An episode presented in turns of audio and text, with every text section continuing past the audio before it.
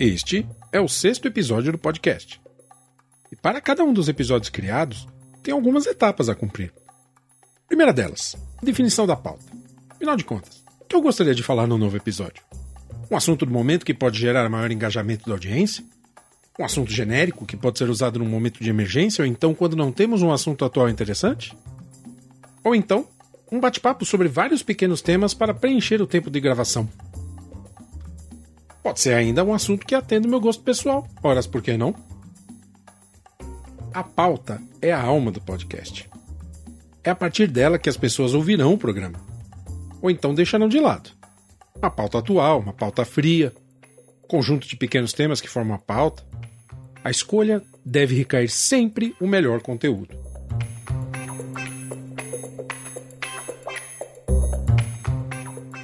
Bom, depois da definição da pauta, vem a pesquisa. Não dá para falar sobre um tema se você não tem algum domínio sobre ele.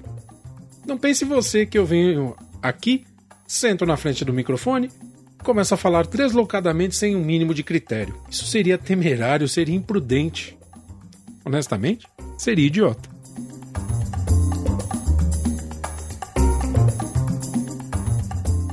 Pesquisar, pesquisar, pesquisar. Encontrar o fato, os argumentos, contraditório, porque afinal de contas, nenhum assunto tem uma conclusão absoluta. Um mesmo tema sempre terá diversas abordagens e opiniões. Com a pauta definida e a pesquisa pronta, começa o trabalho do redator. Eu preciso escrever a pauta, por um motivo simples. São 30 minutos em média. 30 minutos conversando. Não dá para decorar tantas laudas.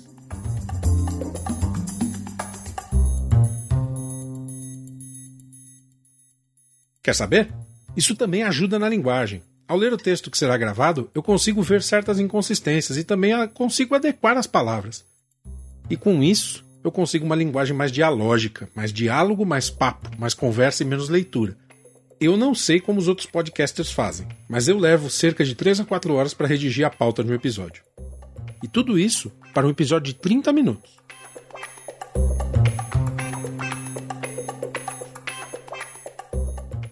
Seguindo o trabalho, o que vem é uma sequência mais técnica. Preparar o microfone para a gravação e também o backup, porque se tudo sair errado, dá para salvar alguma coisa com o backup. E se você acha que todo o programa é gravado de forma ideal, com locução correta, no tempo previsto, mais uma vez você se engana.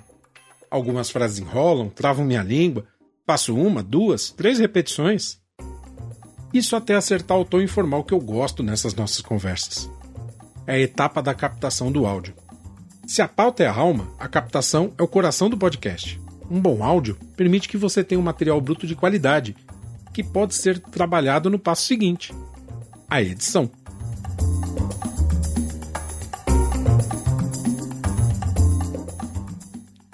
E editar significa cortar, tirar um ou outro texto que não ficou bom, retocar uma palavra, aumentar ou diminuir o silêncio entre as frases, colocar a trilha sonora, essa musiquinha de fundo que você ouve aí.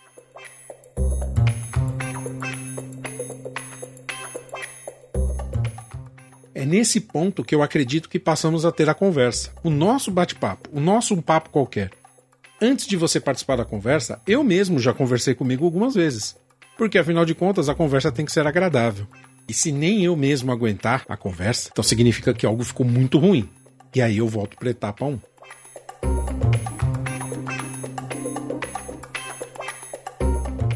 E até o momento, eu nunca precisei descartar todo um trabalho até o momento, porque hoje eu fiz isso.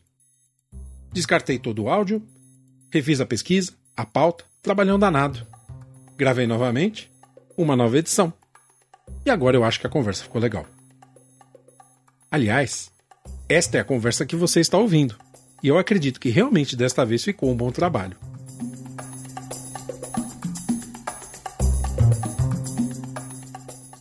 Pois é, a consequência de fazer um trabalho ruim é o retrabalho até o trabalho ficar bom. Lição aprendida, assim eu espero. Então, vamos conversar?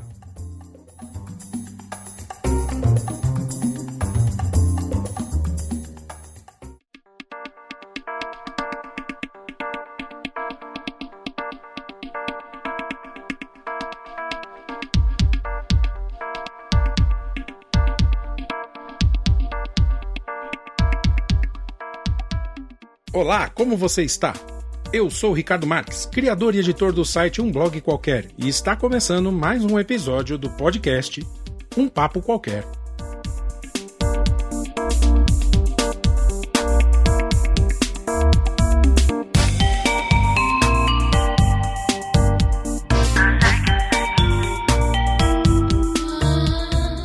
Obrigado por você estar aqui comigo. Obrigado pela sua audiência. Este podcast só existe porque você está aqui. E para este episódio, nosso tema principal é a invasão dos pagamentos via celular. Você que já usa seu celular para enviar e receber mensagens, ligações, acessar a internet, jogar, ver filmes, paquerar. Será que você está pronto para usar seu celular como sua carteira virtual?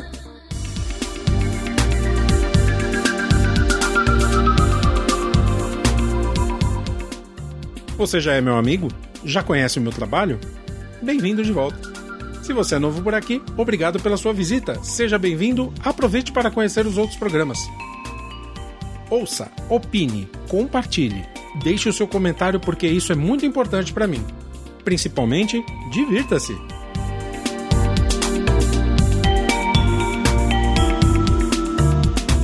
E lá no endereço www.umblogqualquer.com.br você verá um pouco mais do meu trabalho. Tem texto, vídeo, podcast, um conteúdo completo para você. Eu também estou nas redes sociais. Tenho Facebook, Twitter, Instagram e os links você encontra todos lá no site.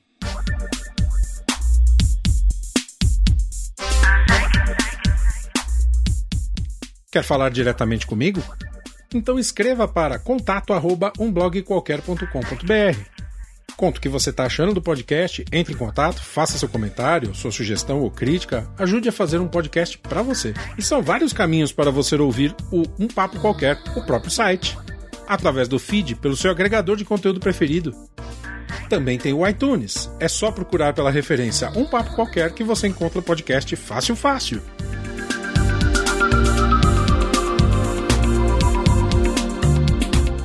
Quer ouvir o programa em primeira mão?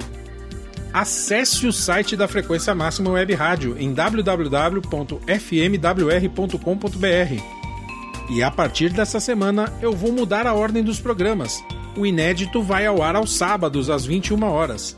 Os repetecos às terças-feiras e às quintas-feiras. Terças, 9 da manhã, quintas, 10 da noite. Eu explico melhor isso daqui a pouco.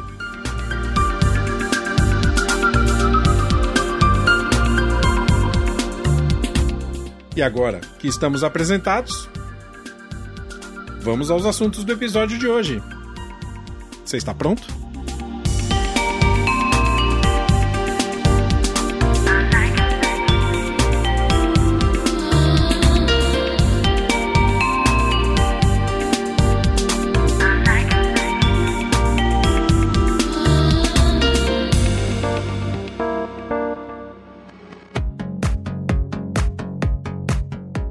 Pois é, e o primeiro assunto para hoje é o atraso na publicação do episódio 6. Atrasei. Pedir desculpa só irá resolver o meu lado, porque a palavra desculpar significa exatamente isso: tirar a culpa. E você não é obrigado a tirar minha culpa. Mas apesar disso, eu vou me justificar. Eu quero me justificar. Lá no começo da nossa história, eu me propus a publicar o inédito sempre às quintas-feiras, na programação primeiro da frequência máxima. E depois da transmissão do inédito pela rádio, o episódio vai para o blog e também ao mesmo tempo para o iTunes. Essa semana o meu primeiro contratempo foi a pauta. Ela caiu.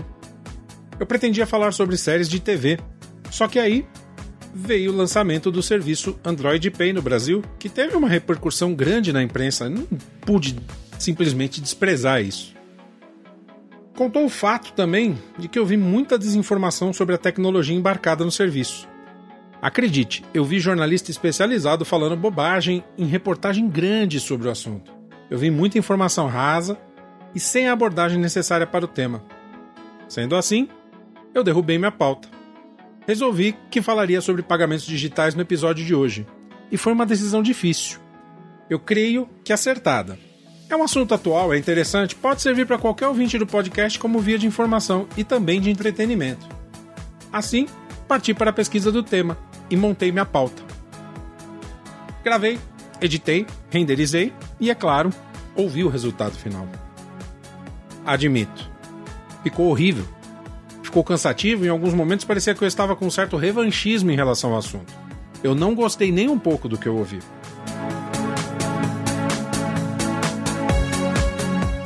Sendo assim, eu tinha duas opções. Uma, publicar tal qual eu fiz e aceitar as críticas ou reconhecer que eu não tinha feito um bom trabalho, que era a segunda opção. Só que isso implicava em começar tudo de novo. A primeira opção resolveu o meu problema mais imediato: cumprir o prazo. Mas nesse caso eu estaria sendo um canalha com você, que está me ouvindo nesse momento. E aí eu teria a segunda opção. Ela me criaria o inevitável atraso e a não publicação na quinta-feira. Mas me traria a garantia de que você teria um programa legal para ouvir.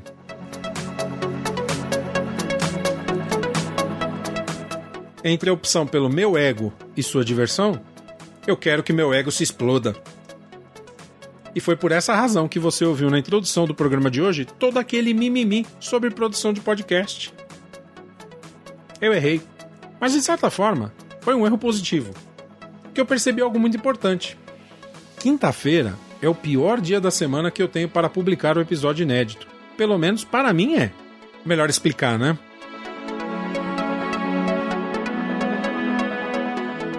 Eu não posso esquecer que nem o blog, nem o canal do YouTube, assim como o podcast, eles não são meu ganha-pão. Eu faço isso porque eu gosto e faço do modo mais profissional possível, dentro dos recursos que eu tenho. Claro que eu espero conseguir algum retorno para poder manter a produção com alguma qualidade, mas nem sempre isso é possível, então eu faço de acordo com o investimento que eu posso.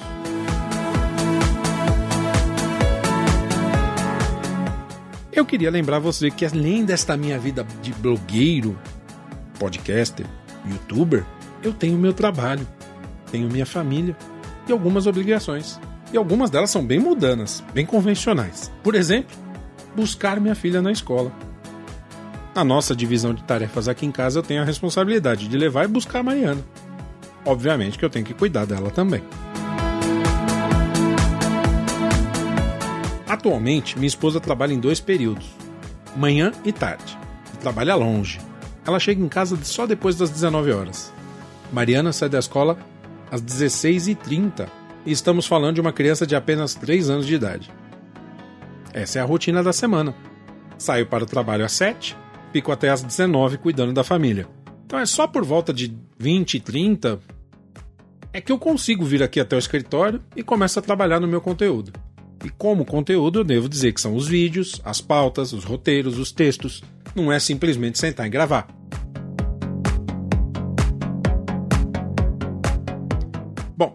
Eu já tenho 43 anos de idade e não tenho o mesmo vigor dos 20 e poucos anos. Então vem o sono, o cansaço, e com isso a minha rotina vai até no máximo umas 11 horas da noite. 11 e meia, meia-noite estourando. Porque no dia seguinte, às 6 horas da manhã, tudo recomeça. Para ajudar, eu tenho ainda um problema na quinta-feira. Especificamente às quintas-feiras, minha esposa tem horário de trabalho estendido até às 8 horas da noite.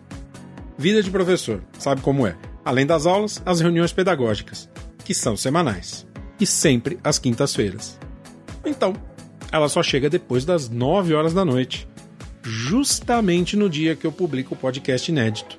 Eu tento me programar e eu providencio toda a produção nos dias anteriores. Todo o check-in final eu faço na quinta-feira, mesmo com a Mariana aqui em casa. E acho que você entendeu onde eu quero chegar. Se acontecer outro contratempo, eu atraso novamente o podcast. Por isso, pensei na mudança para sábado. É o dia que eu tenho a manhã toda livre para correr atrás da produção e finalização. Se algo sair errado, ainda tenho tempo para consertar e tenho a liberdade de esticar meu horário na sexta-feira à noite antes de dormir. E com esposa e filha dormindo, eu confesso para vocês, o trabalho rende mais, acredite. Pensando nisso tudo e pensando na manutenção dos prazos, vamos combinar o seguinte: eu publicarei o inédito lá na programação da frequência máxima aos sábados. No mesmo dia, após a exibição na rádio, eu já subo o episódio para o blog e também publico no iTunes. E o restante continua tudo como antes. E apesar de eu saber que não resolve nada, fica aqui o meu pedido sincero de desculpas pelo atraso.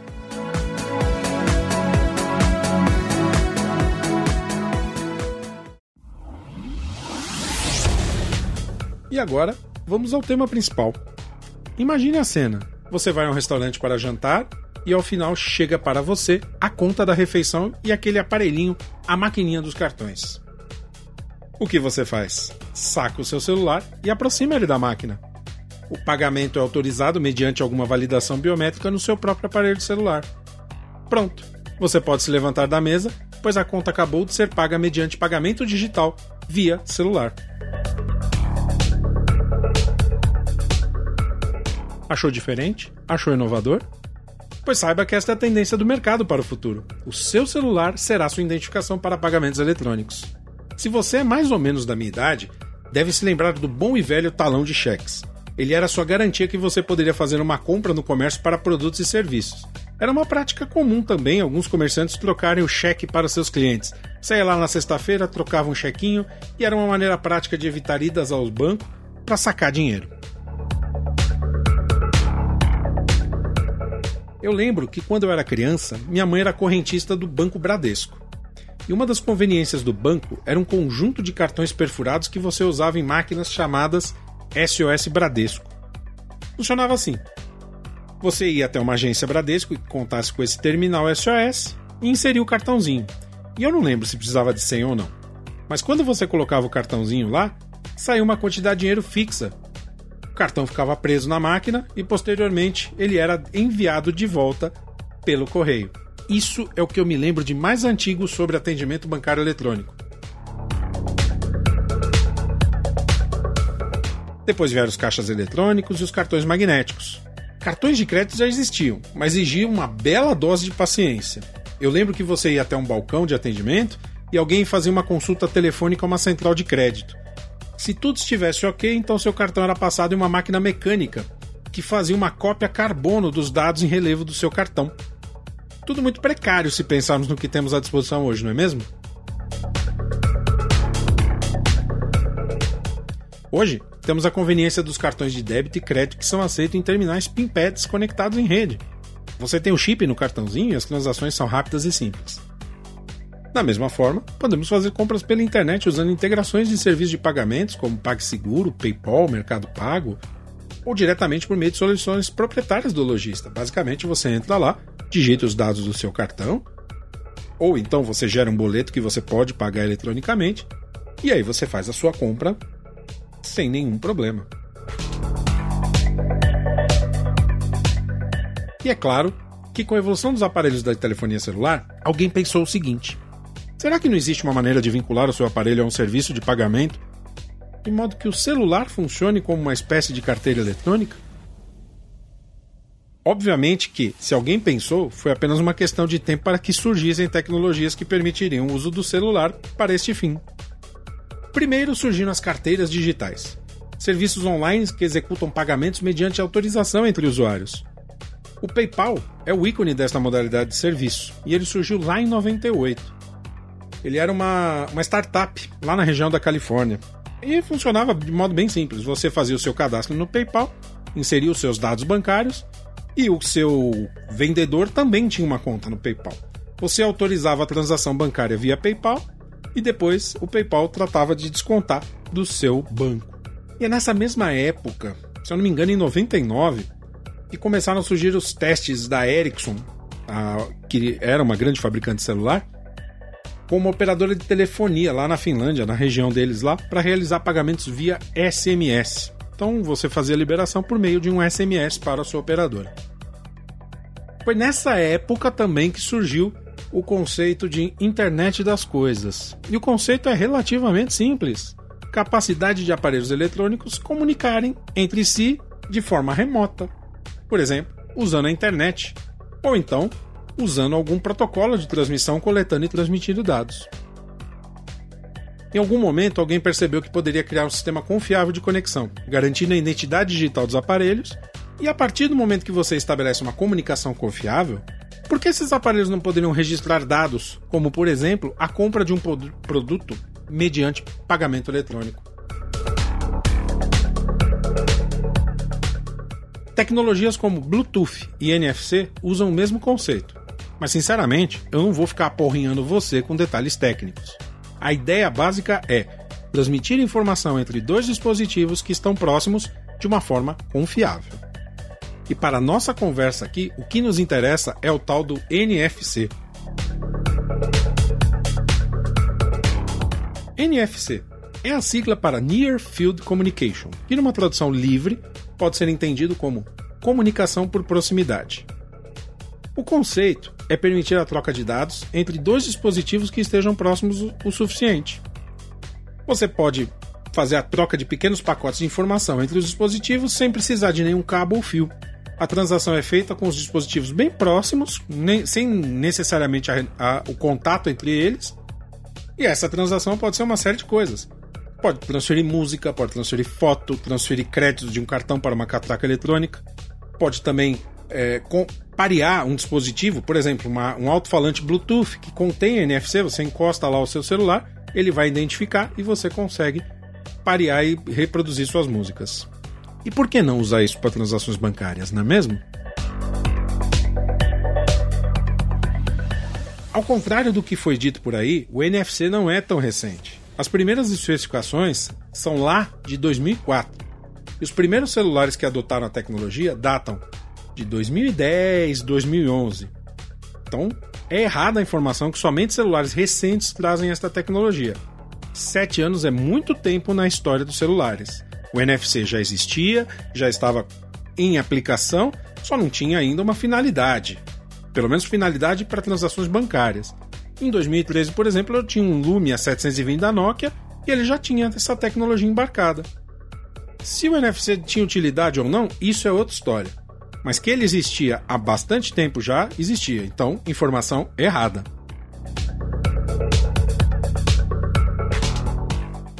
coisa começou a ser levada a sério quando a Apple, a Google, o Google, enfim, e a Samsung lançaram seu serviço de pagamentos. Primeiro veio a Apple, lá no seu Apple Pay, que foi lançado em 2014 e até hoje está inédito no Brasil. O serviço ainda não foi lançado por aqui. Depois foi a vez do Android Pay da Google, lá no ano de 2015. E por fim a Samsung, no mesmo ano de 2015, um pouquinho depois, com o Samsung Pay. Ah tá, eu não podia esquecer, né? Claro que eu tenho que fazer piada com a Microsoft. Ela também tem o seu sistema de pagamentos. Antes conhecido como Microsoft Wallet e agora rebatizado de Microsoft Pay. Inclusive, ele era usado para validar compra de apps e serviços pelo celular. Basicamente, você ia lá na Microsoft, registrava um cartão ou um, colocava créditos por meio do, da loja da Microsoft e aí você poderia fazer uso para comprar as coisas pelo celular, mas não poderia usar, por exemplo, para pagar a conta. Onde está a piada? Bom, a gente não tem mais o Windows Phone por aí. E o próprio site da Microsoft, ele simplesmente não aceita o método de pagamento para compras no site. É sério isso. O site da Microsoft não aceita o seu próprio método proprietário de pagamento e ainda pergunto por que o Windows Phone falhou. O assunto dos pagamentos por celular veio à tona por conta da chegada do Android Pay ao Brasil nesta semana. Tecnicamente, um celular da plataforma Google com a versão KitKat 4.1, aliás não, falei besteira, 4.4, e dotado de NFC, já pode rodar o Android Pay. Então, teoricamente, estamos falando de uma base gigantesca de potenciais usuários. Imagina quantos celulares com Android a gente não tem por aí. Imagina quantos deles não tem o NFC. Ou melhor, imagina quantos deles têm o NFC e a pessoa nem sabe que isso pode ser usado. Comparando o sistema com o seu concorrente, o Samsung Pay, que foi lançado no Brasil anteriormente, se não me engano em 2016, a base de celulares obviamente é maior. O Samsung Pay só funciona em celulares Samsung. Entretanto, ele conta com a possibilidade de funcionar sem o NFC. Ele usa o sistema de transmissão magnético que existem já nas maquininhas de cartão magnético. Mas na prática, os dois sistemas funcionam da mesma forma. Cadastre os seus dados bancários no serviço, o aplicativo, e lá você vai poder gerenciar seus pagamentos eletrônicos. Em seguida, você vai encostar o seu celular, o NFC faz todo o resto. Nesse momento, não são todos os bancos nem todos os cartões que podem utilizar os serviços do Android Pay ou do Samsung Pay. As empresas prometem expansão nesse território e muitos lojistas de grande expressão também pretendem adotar a tecnologia. Apple Pay nesse momento? Nem pensar. O Brasil não está nos planos da Apple para 2017.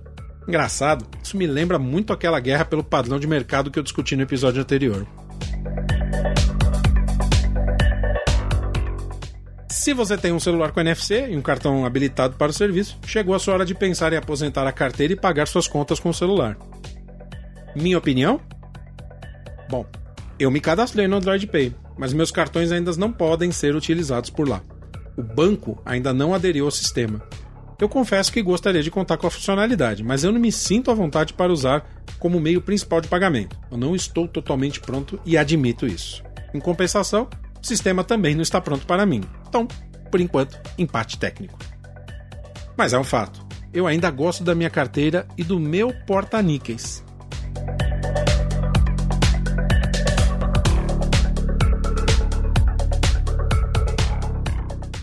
Este episódio está sendo publicado às vésperas da Black Friday. E apesar de a maioria das lojas usarem a máxima tudo pela metade do dobro, existem lojas que fazem promoções legais. É uma questão de pesquisar bem, tomar cuidado para não cair em golpes ou então em falsas promoções. E não se trata de merchandising nem promoção paga. Mas tem duas empresas que realmente fazem descontos bacanas e elas são a Amazon e a Steam a Amazon conta com uma grande vantagem, porque tem uma verdadeira marketplace vendendo livros eletrônicos, itens de consumo e até para itens de cozinha. A Steam, para quem gosta de jogos, sabe que é, maior, é a maior plataforma aí de jogos eletrônicos. Você tem lá promoções para jogos e aplicativos existentes na plataforma, porque o Steam não vive só de jogos, mas também de aplicativos. Por exemplo, o SoundForge, que eu uso nas edições dos podcasts, comprei por lá. E os preços da Steam na época da Black Friday realmente são muito bons, muito bons e muito baixos. Então, minha dica dessa semana é o jabá gratuito para as duas empresas, que todo ano oferecem boas promoções para quem espera ansiosamente pela Black Friday. Eu vou deixar para você no post do blog alguns links de produtos que podem lhe interessar. Essa é minha dica. E aí, gostou da nossa conversa de hoje? Deixa lá os seus comentários no blog Conta para mim o que você gostou, o que você não gostou, qual sua opinião sobre os pagamentos eletrônicos. Tem alguma sugestão de loja para Black Friday? Manda para nós. Vamos bater um bom papo. Eu fico por aqui. Eu agradeço muito a sua audiência e a gente se vê no próximo Um Papo Qualquer. Um abraço e fique bem. Chao.